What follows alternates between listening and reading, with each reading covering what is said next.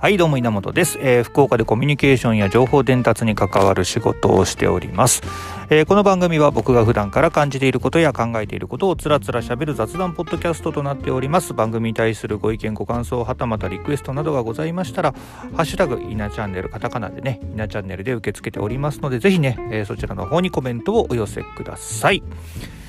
はいということでですねついにやってまいりました。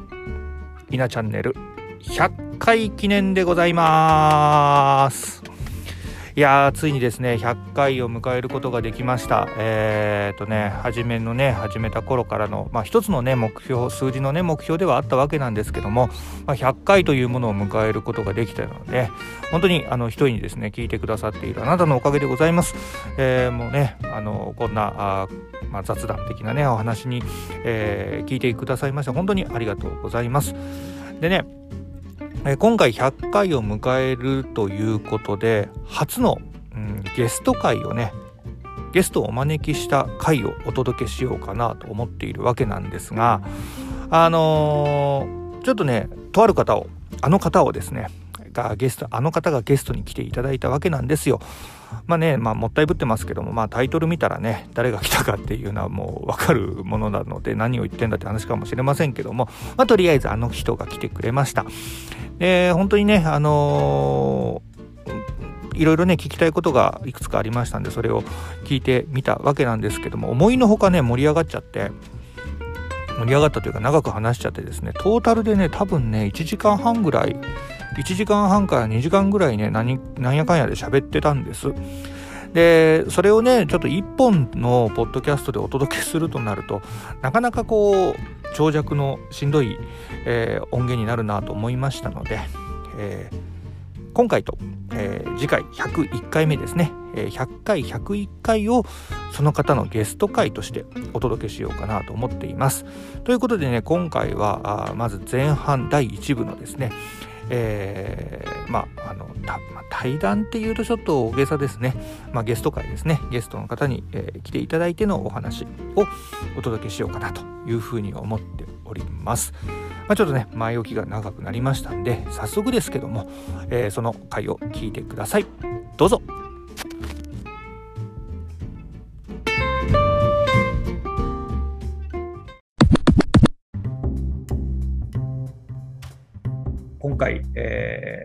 なんと100回目の配信ということでですね、えー、素敵なゲストにですね来ていただきました、えー、じゃあ早速ですけどもじゃあ自己紹介をお願いします。はい皆さんはじめまして、えー、坂本隆と言います。えー、現在はですね、えー、モビリティであったりとかですね、マースってちょっと難しいんですけども、モビリティ関連のサービス、えー、事業支援ですね、えー、ちょっとコンサルという形で、えー、プロジェクトを支援している、えー、取り組みと、あとメディア配信ですね、そういったものも、えー、一部してますけれども、えー、そういった、えー、コンサル業務のようなことをしています。坂本です。で、まあ、稲本さんとは多分、それ以前のですね、えー、取り組みの中でよく一緒させてもらったんですけども、えー、特に Web アプリ、まあ、そういうデジタルプロダクトの、えー、情報設計であったりとか、デザインであったりとか、なんかそういったような、えー、取り組みが、えー、私も長かったので、えそこでご一緒させてもらったという経緯でありまして、はい、非常に仲良くさせてもらってます。よろしくお願いします。よろしくお願いします。そうです、坂本さんがあのゲストで、初のゲスト会に来ていただきまして、ありがとうございます。あ、初なんですね、これ。そうですよ、初。お、うん、めでたい。めでたいですよ。本当、めでたい時に坂本さんです。ありがとうございます。ありがとうございます。こちらこそ。いや、あの、本当、坂本さんには本当にお世話になってまして、結構もう、え、10年ぐらいですか？えっと、多分きっかけになった本が出たのが2011年なので、まあ10年。じゃあ10年ですね。ですかね。はい。IA シンキングという本ですね。ングですね、はい。本当にいっぱい勉強させてもらいました。あいえいえ、ありがとうございます。はい。あれからの付き合いで、本当にこんな形でお話ができるようになっていくとは。いや本当ですよね。信じられないです。いや、だってあの頃は僕はもう完全に坂本さんの講演を聞きに行ってた。はい。大阪まで行きましたね。ありがとうございます。あの多分このこういうなんでしょうね、まあコミュニケーションというかの仕方が自然にできているっていうことに驚きですよね。はい。なんか仲良くねさせてもらってるのはあんまりリアルではねあったりとかしてたけどこういう形でこういう配信の仕方で自然に話ができているっていうのはすごい不思議ですよね。いや不思議ですね。いやもう本当に僕はもう不思議でしょうがないですしちょっと若干誉れな部分もありますね。うんで100回ってことでしょ？まあまあ100回。すごいよね、うん、とりあえずの目標でしたね、100回は。いやいや、そういうのが大事ですよ。うん、それはでもできてるっていうことは本当すごいことですよね。なんいつからやってるんですか、これ？えっと、始めたのは、あのちゃんと正式に始めたのは、えっと、2020年、去年の8月ですね。あまだそんなぐらいなんだ。はい、8月ぐらいに始めて、もうとりあえず100を目指すぜっていうところでやってみた、まあ、ほぼほぼ、まあ、ボイスログに近いような感じではあるんですけども、とりあえず100回やってみようっていう目標を持ってですね、やってみましたね。素晴らしい。いやいや。並行してね、あのノートのブログブログの投稿もやられてますしね、うん、そういう意味で言うと、そう継続は力なりを体現されてるので、いつもこちらが学ばせてもらってますよ。いやいや、何がでもその、あれじゃないですか、続けてるっていう、続けてるっていうか、続いてるっていうか、うん、はい、坂本さんのあのプロジェクト、はい、エラエラウェブエラウェブ、はい、うん、えー、えー、そうですね、えーと、簡単に紹介すると、えー、ちょうど2000本当は本当はっていうか、初めはですね、2019年ですね、一昨年の11月ぐらいにですね、えー、まあ、プロジェクトがスタートした取り組みなんですけども、もともとデジタルの仕事が多かったところと、あとデジタルの仕事の中でもですね、その情報設計っていうちょっと、うん、アウトプットするまでのあの過程に取り組む、えー、まあ、活動というかですね、そういった、え、仕事をしてきたものなので、実はそこの価値みたいなものですね、非常にこう、なんでしょうね、えま、うまく伝わればいいんですけど、なかなかそこの価値であったりとか取り組みを評価してもらえなかったりとかですね、えー、結構まあそういった時代をちょっと経て、まあ、今ねすごくいろんなところで UX とか、ね、サービスデザインといろいろこう取り上げられてますけどなんかそういった、まあ、言い方変ですけど過去の取り組みを、えー、まあ、ちょっとアーカイブするような取り組みをしようと思い立ってですね。でそれで、えー、とその当時ですね、まあ、それこそ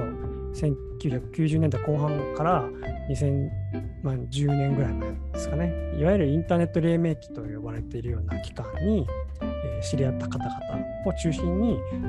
ーまあ、写真展みたいなものをしてですね、で、並行して YouTube でインタビューをしてイン、タビューしたものを記事化してで、書籍にしたというプロジェクトで、でちょうど先月ですかね、あの書籍の方が刊行できたので、まあ、それをこう皆さんに、はい、見ていただけるっていう、今、ここですっていう取り組みです。いや、あれ、書籍、僕も届いたんですけど、はい、すっごいっすよね。なんか、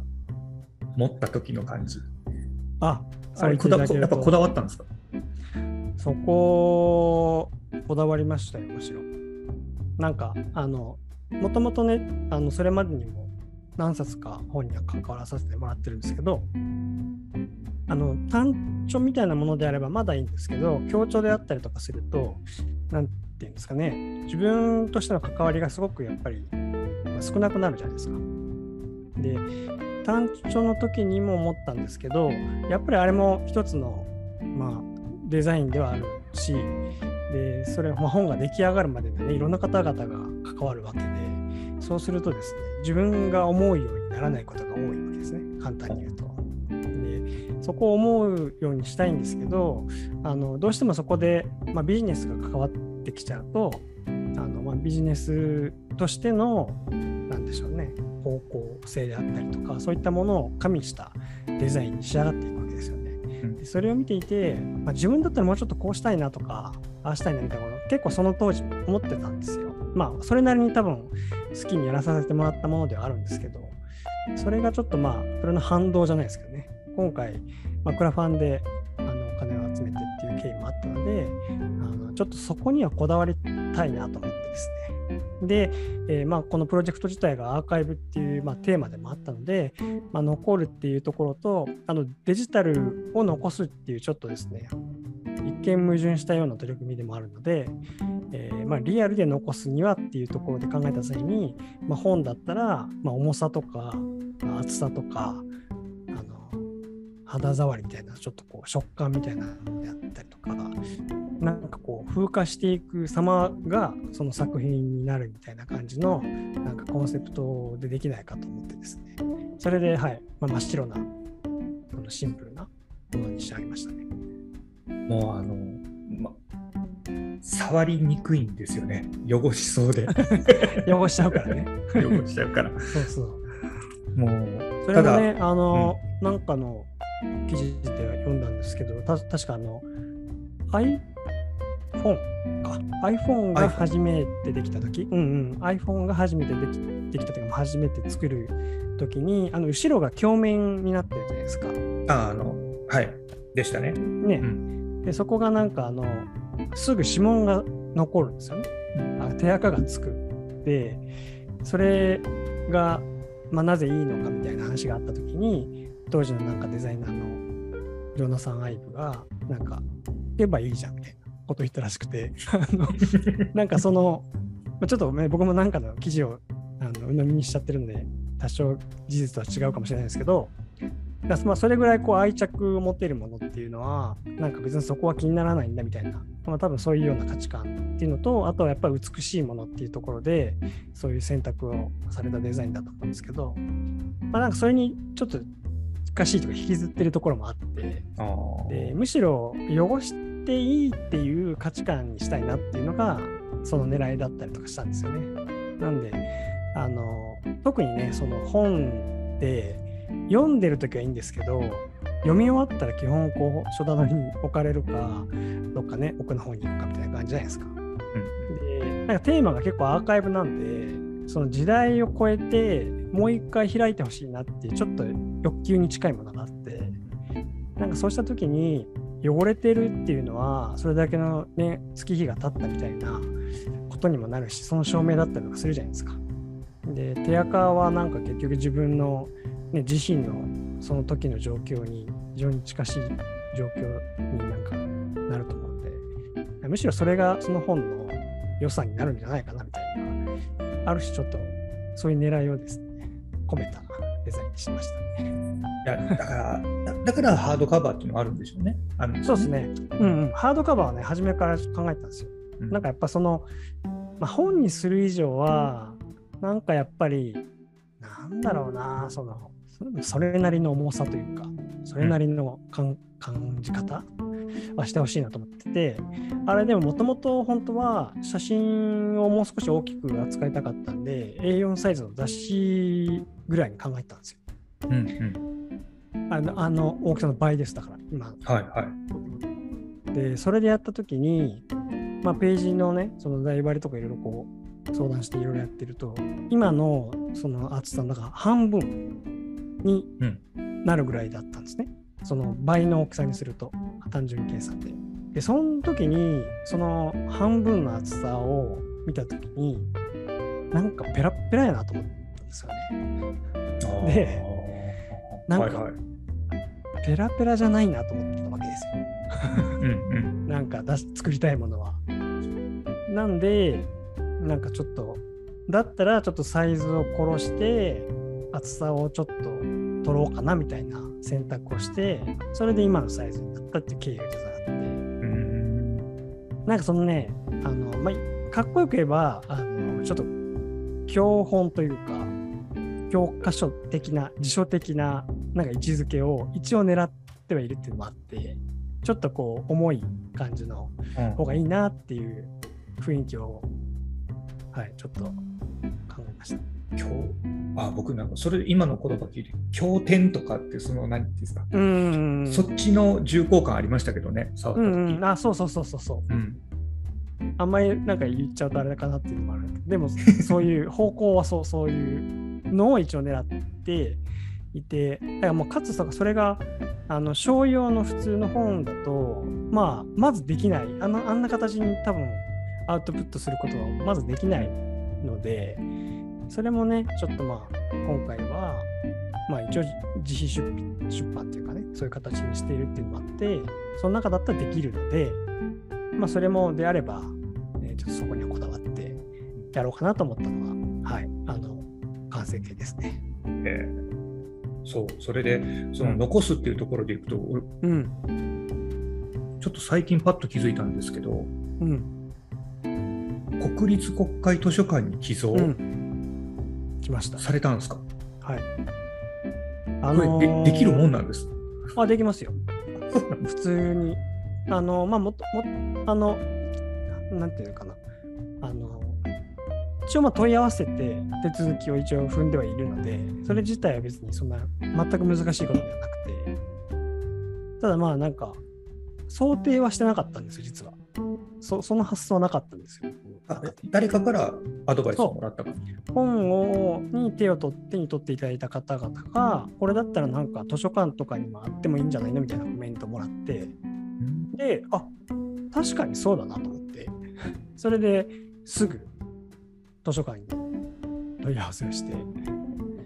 そしたらなんか、送っていただければみたいな感じだったんで、あじゃあ送りますっつって。で、送ったら、一応返信っていうか返書が来て、あの収蔵いたしますっていうのが一応来たので、で、多分1ヶ月ぐらいしたら、ウェブサイトの方でサーチに一応出ることになりますみたいな、あの、お返事が来たので、うん、まあ今月末ぐらいには出るのかもしれないですね。見たことあります？一回ね、検索してみたら面白いですよ。国立国会図書館のウェブサイト。で、意外とね、あの別に僕、寄贈してないんですけど、うん、昔の本がちゃんとデータベース出てきたりとか。あそうなんですね。うん。意外と、意外と出てくるんだっていうのがね、うん、発見としてあったっていうと、まあ、今回、その、まあ、国立国会図書館にだけ収めようとも実は思ってな全国の図書館に置こうかなってちょっと思ってるんですね。えー、なんかそれも一つの残し方だなと思って、物理的に半永久的に残るわけじゃないですか。図書館はま基本的には所蔵というか置かれる場所なので、それは確かにいいなと思ったんですよね。で、写真家のね、あの坂本高持さんっていう方が今回写真撮っていただいたんですけど、彼がね、なんかね、面白いこと言ってて、その子供が多分大きくなった時に検索したら出てくるっていうっていうことを言ってて、うん、あそれはちょっと、うん、発想にはなかった。まあアーカイブって言ってるからね、一応こう後世になんか何かをね、つなげるっていうのはあったけど、確かにね、まあ、未来の人たちが検索して見つかるっていうことには確実になるしそこに、ね、物体としても残ってるっていうのは、まあ、図書館は多分分かんないですけどね閉鎖する図書館もあるんでしょうけど、まあ、意外と残ってるんじゃないかなとか思うし、ね、公文書であれば余計にねそういうのもあるし、うん、なんかそういうのはねちょっと新たな発見でもあったんで、まあ、ちょっと面白いなと思って。うん、いやでもすごいですよね。なんかこなんだ聞こえとしてすごいですよね。こそういう図書館に作った本があってしかもそれが今回で言えば国立国会図書館っていう、うん、ちょっとキャッチだよね、まあ 聞こえがいいというか、うん、だからなんかそういうのはやっぱりこういうインターネットでつながっているがゆえだと思うんですよねそういうのは自分の頭の中だけではなかなか出てこないし、まあ、今回ねそういう機会があったんで今後はねそのそういう手段があるっていうのは分かるんだけど、うん、面白いよねそういうのね。今あのエラウェブの各種動画っていうのはこう、まあ、YouTube の中に置いてあって YouTube にアーカイブされているという状況じゃないですか、はい、そうですね、うん、あれはなんか今後何かしていこうみたいなのです残し方としてうーんとね、いや、まあ、YouTube に残ってるのでいいかなっていうのは一つあって、うん、で、一応なんかそれは多角的に考えてるのはあのこの間もちょっと配信の中でも話触れてたんですけどなんかあのまあバーチャル空間みたいななんかそういう今メタバースって一応ねキャッチーな言葉になってますけどまあ多分今後考えた際にはそういう、まあ、サイバースペースといったらいいんですかね。なんかそういった空間におけるものっていうなんかそういったまあ、素材にはなるなと思ってて、で今回その、えーとまあ、ポートレート肖像画もねあれも基本まあ撮影してあのフォトレタッチとかを済ませてデータとしてね一応まあ存在しているわけでなんかそういったものを、まあ、デジタル空間で展示するっていうのもちょっと、まあ、一部考えていたりとかしててでその時に動画もね流せればいいしそういう使い方はあるなと思ってますけどね。なるほど。うん、じゃまだまだ続くプロジェクトなんですね。うん、まあ多分僕が辞めるって言わない限りはやると思いますよ。まあ、お気にうん。まあ一つはやっぱりそのまあ本がまあ一つのマイルストーンでもあるし、で、今度そのね、図書館寄贈の話とかその各地での展示会みたいな福岡も含めてやるのは考えているんで、まあでもそういう展示会とかもね要望があればというかニーズがありそうだったら続けてもいいかなと思うから別にそこで終わりっていうのはあんまり考えてなくて、うん、当初もねそのあのそれこそ写真家の高見さんのあのネットワークを使えば海外にも行けるっていう一応話としてはしてたんで、あのあんまりだから、うん、いついつ終わりますっていうことでもないのかなとは思ってるんですけど、まあ、いかんせんちょっとその何でしょうね残すと言ってもそのまあその肖像画というかポートレートも含めインタビューも含め意外とそれはそれで賞味期限を感じてしまうんね。それはなんかまあ僕まあ、僕らならでは、まあ、デジタルのコンテンツを扱ってる人ならではの考え方かもしれないですけど、まあ、ポートレートはまあギリいいかもしれないんだけどでもあのまあ変な話ねそのあの撮った写真から1年後には何でしょうねその髪の毛の色が変わってるかもしれないし、うんうん、あの1年年取るわけですから、ね、まあ、要は変わるわけですからね、うん、そうするとなんかその意味も変わってくるんでそこのなんかコンテンツの賞味期限というか消費期限というかなんかそのあたりはなんとなくこの辺には残ってて、うん、だからそれそんなにだからあの長引かせるっていうようなことはしたくないかな。うん。まあ、だが、まあ、今回だからねその取り組み自体がこれも本当くしくもコロナにぶつかってしまったのであのコロナの中で取り組めたなんか結果みたいなニュアンスは結構強いよね。まあ、よ良くも悪くも。なので、もしかすると、そのコロナの時期とオーバーラップして思い起こしてもらえるような取り組みになってもいいのかなとも思ったりとか。あの時みたいな。うん、そうそうそう。だから、それこそ1年後とか、まあ、話してたのは10年後とか、なんかそういった単位でもしかして、その、まあ、もう一回するみたいな。なんかそういったのはできると面白いなとは思うんだよね。